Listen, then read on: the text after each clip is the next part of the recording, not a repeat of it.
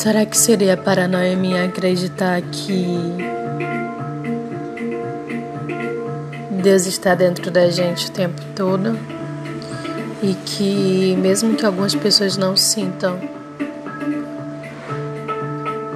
no silêncio podemos procurar e buscar as respostas que mais precisamos ouvir. E que o universo conspira a favor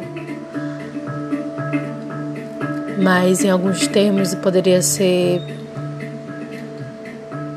e ser descrita por algumas pessoas como totalmente good vibes, mas ao mesmo tempo que esse termo referente à minha personalidade se diverte a mim, eu procuro acreditar que somos apenas um ser e cada um está no seu momento de despertar.